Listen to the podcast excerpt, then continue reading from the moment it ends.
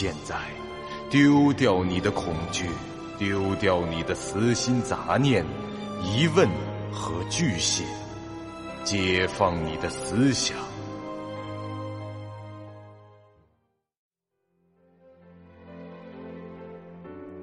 您现在收听到的是由喜马拉雅 FM 出品。巨五八瓦塔播讲的长篇恐怖网络游戏有声小说《惊悚乐园》，作者三天两觉。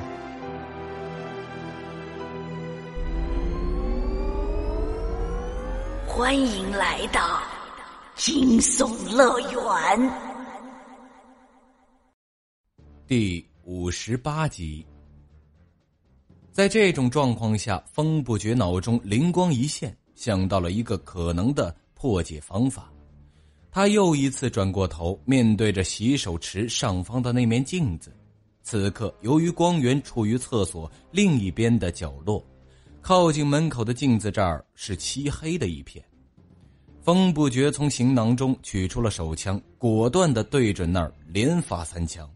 这枪口爆发出的火光，将其眼前短暂的照亮了三次。而那面镜子挨了三发子弹，居然没有碎掉，只是发出了“乒乒乒”三声闷响。这镜子显然不是防弹的，而是附着冤魂的本体，因此才会打不破。这风不觉的子弹虽然没有摧毁这面镜子，但整个厕所地面上那一层鲜血都受到了影响。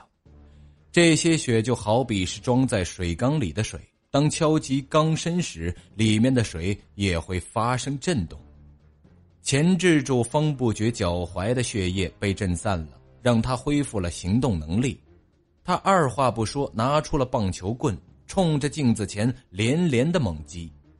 在他攻击镜面时，整个厕所都在震动，好似是楼上开了个迪厅的感觉。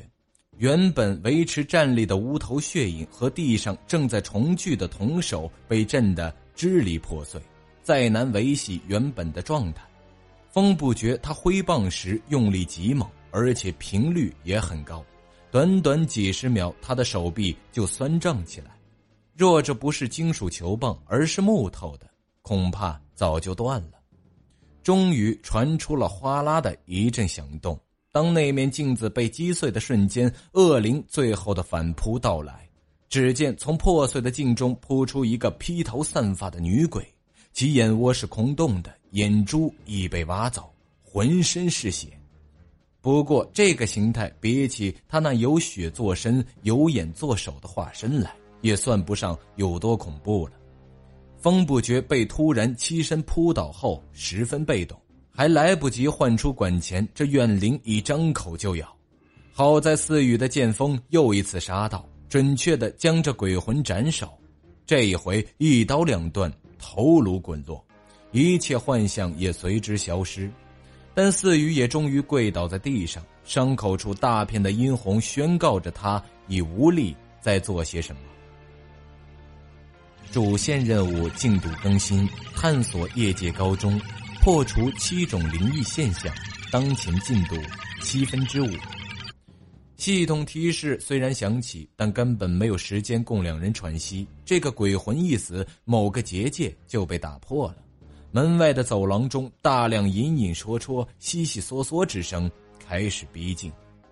风不觉和四羽不能靠语言交流，他只好快步上前，先将这四羽搀扶起来。把他带到了最后的那个隔间处，让他拿着提灯，然后打了个简单的手势。四羽明白他的意思，直接就将提灯交到了他的手上。这物品归属权一手以后，风不觉让这四羽的左臂绕到自己的脖子搭好，一手扶着他的腰，另一手拎着提灯，带着四羽走出了厕所。由于风不觉的手机和手电筒都已经消失不见，四羽的手机也就失去了作用，而且他们俩在剧本结束前估计也不会再分开了，因此他把自己的手机也丢弃了。来到走廊中以后，眼前的景象就不容乐观。往右看去，昏暗的走廊中，许多漂浮在高处的圆形物体正在缓缓的靠近。那些物体的下方还都垂着一根细细的、如同线一般的东西。靠，神头气球！风不觉看过同名漫画，那是个令人绝望的故事，回忆起情节都会有点治愈。他赶紧搀扶着四雨，向着另一个方向逃跑，而那边是没有楼梯的。当然，风不觉知道这一点，一楼的示意图已经印刻在了他的脑子里。他会选择这边也是无奈之举。如果朝着那些人头气球的方向过去，他和四雨不出十秒就会被吊起来勒死。一路行到走廊的末端的窗边，风不觉打开窗户，然后用眼神示意四雨把剑收进行囊。后者竟然又明白了。这时，从走廊的拐角的另一头行来无数的无头死尸，他们或手扶着墙，或者趴在地上，慢慢的逼近。两人已是陷入包围，唯一的出路就是从这窗户跳出去。风不觉将提灯收入自己的行囊，冲着四雨歪了下头，看那意思好像是要先走一步。他说跳就跳，反正也就两层楼，不算高。风不觉在游戏中的等级是十三级。惊悚乐园虽然没有具体属性数字，但随着等级的上升，玩家的身体能力也逐渐增加，是肯定的。如果说一级代表普通人的水准，三十级以上有《黑客帝国》中飞檐走壁的水平，那么以十三级玩家的平均实力而言，从二楼的高度跃下那是没什么问题的。风不觉落地后也感到有些意外，本以为会至少扭伤个脚或者摔伤后背之类的，没想到在这半空中时，他就觉得身体很轻盈，着地后受到的冲击也不算太大。生存值还没撞门时掉得多。他站定以后，赶紧拍了拍手，发出些响声，然后张开双臂，抬头向上，准备去接跳下来的四羽。外面的月光很明亮，风不觉起身时已扫视了一圈。目前教学楼周围还没有鬼魂袭来的样子。他计划接住四羽以后，直接就带着他奔着食堂而去。经过刚才在厕所里的缠斗，风不觉估计啊，只要是进入这灵异事件发生的空间中，鬼魂追杀就会被暂时阻隔在外，而一旦事件结束，追杀就会接踵而至。所以由此可见，两人不能停下。四雨没有过多的犹豫，借助外面的月光，看准了风不觉的位置，就往他的怀里跳。如果他状态好，也不用风不觉来接。没准从这三楼跃下都能站定，但此刻他受了重伤，便只能靠着队友帮忙了。风不觉接到了四语，然后两人相视，沉默。他们都感到这一幕有些怪怪的，好似此刻不能说话的限制缓解了几分尴尬。在这个标准的公主抱姿势下，风不觉干脆也没让这四语下地，撒丫子就跑了起来。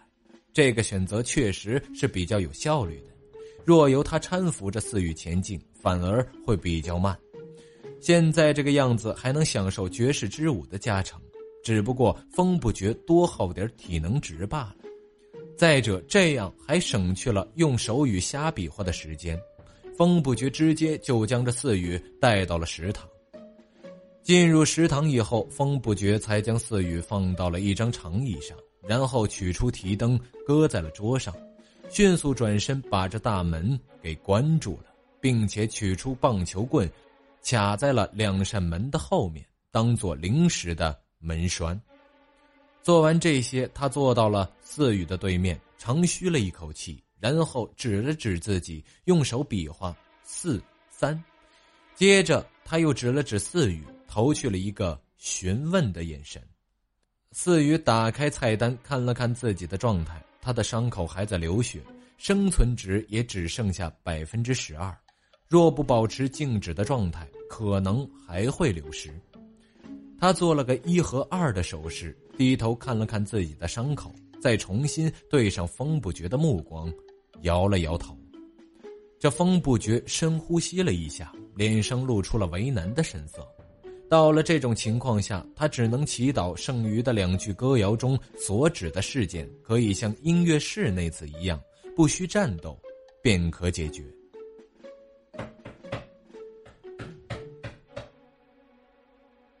食堂的大门忽然受到了冲撞，外面传来了令人胆寒的哀嚎，各个窗户外皆是鬼影幢幢。片刻后，便有窗户玻璃破碎的声音响起。看来这鬼魂追杀还真是如影随形，连一分钟的喘息时间都不留给玩家。就这样，我的死期将至。从我的敌人身上溅出成桶的鲜血，创造了一个海洋。我现在必须乘着用他们尸骨制成的小舟，穿过这片海。我的帆是他们的皮肤，吹动风帆的是他们最后的呼吸。我将凝视这片海洋，并讲述我的故事。因为我最终会得到怜悯和宽容。我等待着处死我的命令，我不期望任何事情，直到失去这条性命。一段独白突兀的出现在了风不绝和四雨的耳畔。当这段话出现时，其他的声音全都消失了。两人都从彼此的脸上察觉了什么。知道对方也听到了相同的内容。当这段话说完，周遭又恢复了嘈杂和混乱，鬼怪们肆意冲击着大门，有部分已破窗而入。虽不明白刚才的事情到底是怎么回事，但眼下可没有时间愣在原地思考。风不觉扶起了四雨，拿上提灯，引着他快步走向了厨房的方向。他们靠近隔开厨房与食堂的那个柜台时，厨房里的灯光忽然亮起，一个高大的黑影正站在柜台后，凝视着对方。您现在收听到的是由喜马拉雅 FM 出品、巨五八瓦塔播讲的长篇恐怖网络游戏有声小说《惊悚乐园》，作者三天两觉。这怪物的身体是人形，却长着一个猪头。它裸露在外面的肌肉皆是呈粉色，身穿着白色的背心和军裤，挺着肚子。这手臂上扎结的肌肉看上去如同石块一般的坚硬。这位的造型给人感觉像是二师兄终于健身成功的状态。不过目前看来，他的手边并没有摆着九齿钉耙之类的东西。风不觉和四雨跟着怪物只隔了一个柜台，一种难以名状的压迫感突兀的袭来，他们能够清晰的感觉到这个怪物身上散发出来的恐怖气息，比外面那所有包围过来的鬼怪都要强烈的多。仅仅是这样面对面站着，那种无形的威慑力便足以让他们难以动弹。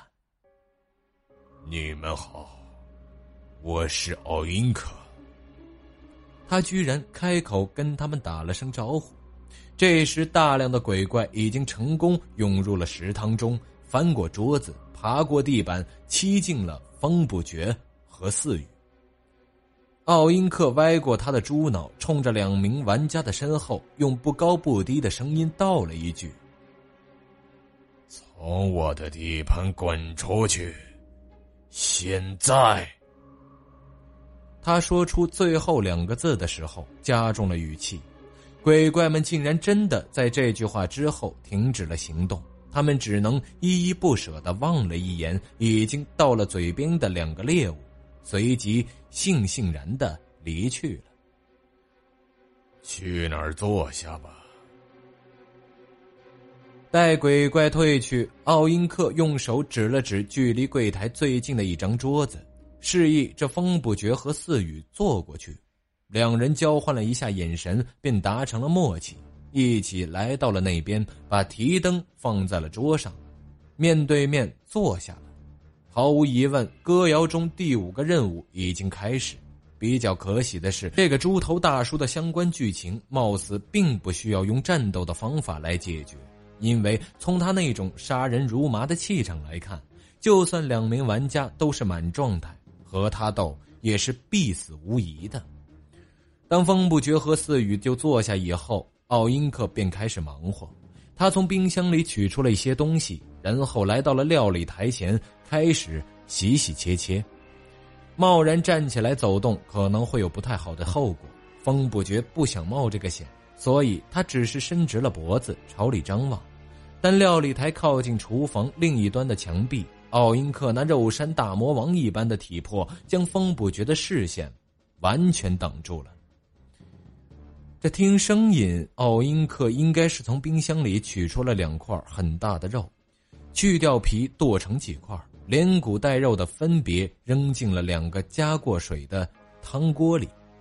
作为一个经常下厨的人，在这种安静的环境下听声音、闻味道，便可大致知道这对方在做些什么了。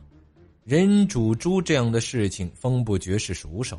今天看来，猪煮人的流程貌似也差不多。不过，风不觉可没有煮人肉的经验。更不知道那种肉汤闻起来是个什么味儿。假设奥因克煮的两块肉，一块是他的同类，另一块是风不绝的同类，那么歌谣中的哪碗人肉哪碗汤，恐怕真得尝一尝才能分辨了。奥因克还真是讲究烹饪的有板有眼，胡萝卜、洋葱、马铃薯、西芹、蒜蓉、红酒、奶油、月桂叶、各种香料等等。先不说他的刀工如何，反正该放的都放了，飘出来的香味说明这两锅汤从调味方面来讲都不错。风不绝和四雨都没有起身逃跑的打算，他们都很清楚那是行不通的。就算奥因克不拦着，到了外面以后，这鬼魂也不会放过他，还不如利用这宝贵的时间进行休息。这两锅汤足足的炖了一个多小时，期间奥因克一直在忙碌着，时不时添加佐料，调整火候，好似完全忘记了两名玩家的存在。这对四羽的伤势来说是好事。经过长时间的休息，从菜单中看，流血的状态终于消失了，他已无需继续用手压着伤口，但其生存值还是不多，只回到了百分之二十左右。沉默和安静是思考的温床。风不觉这段时间一直在想事情，他重新整理着进入剧本后得到的所有信息，分析着当前的状况和最后一句歌谣的意义。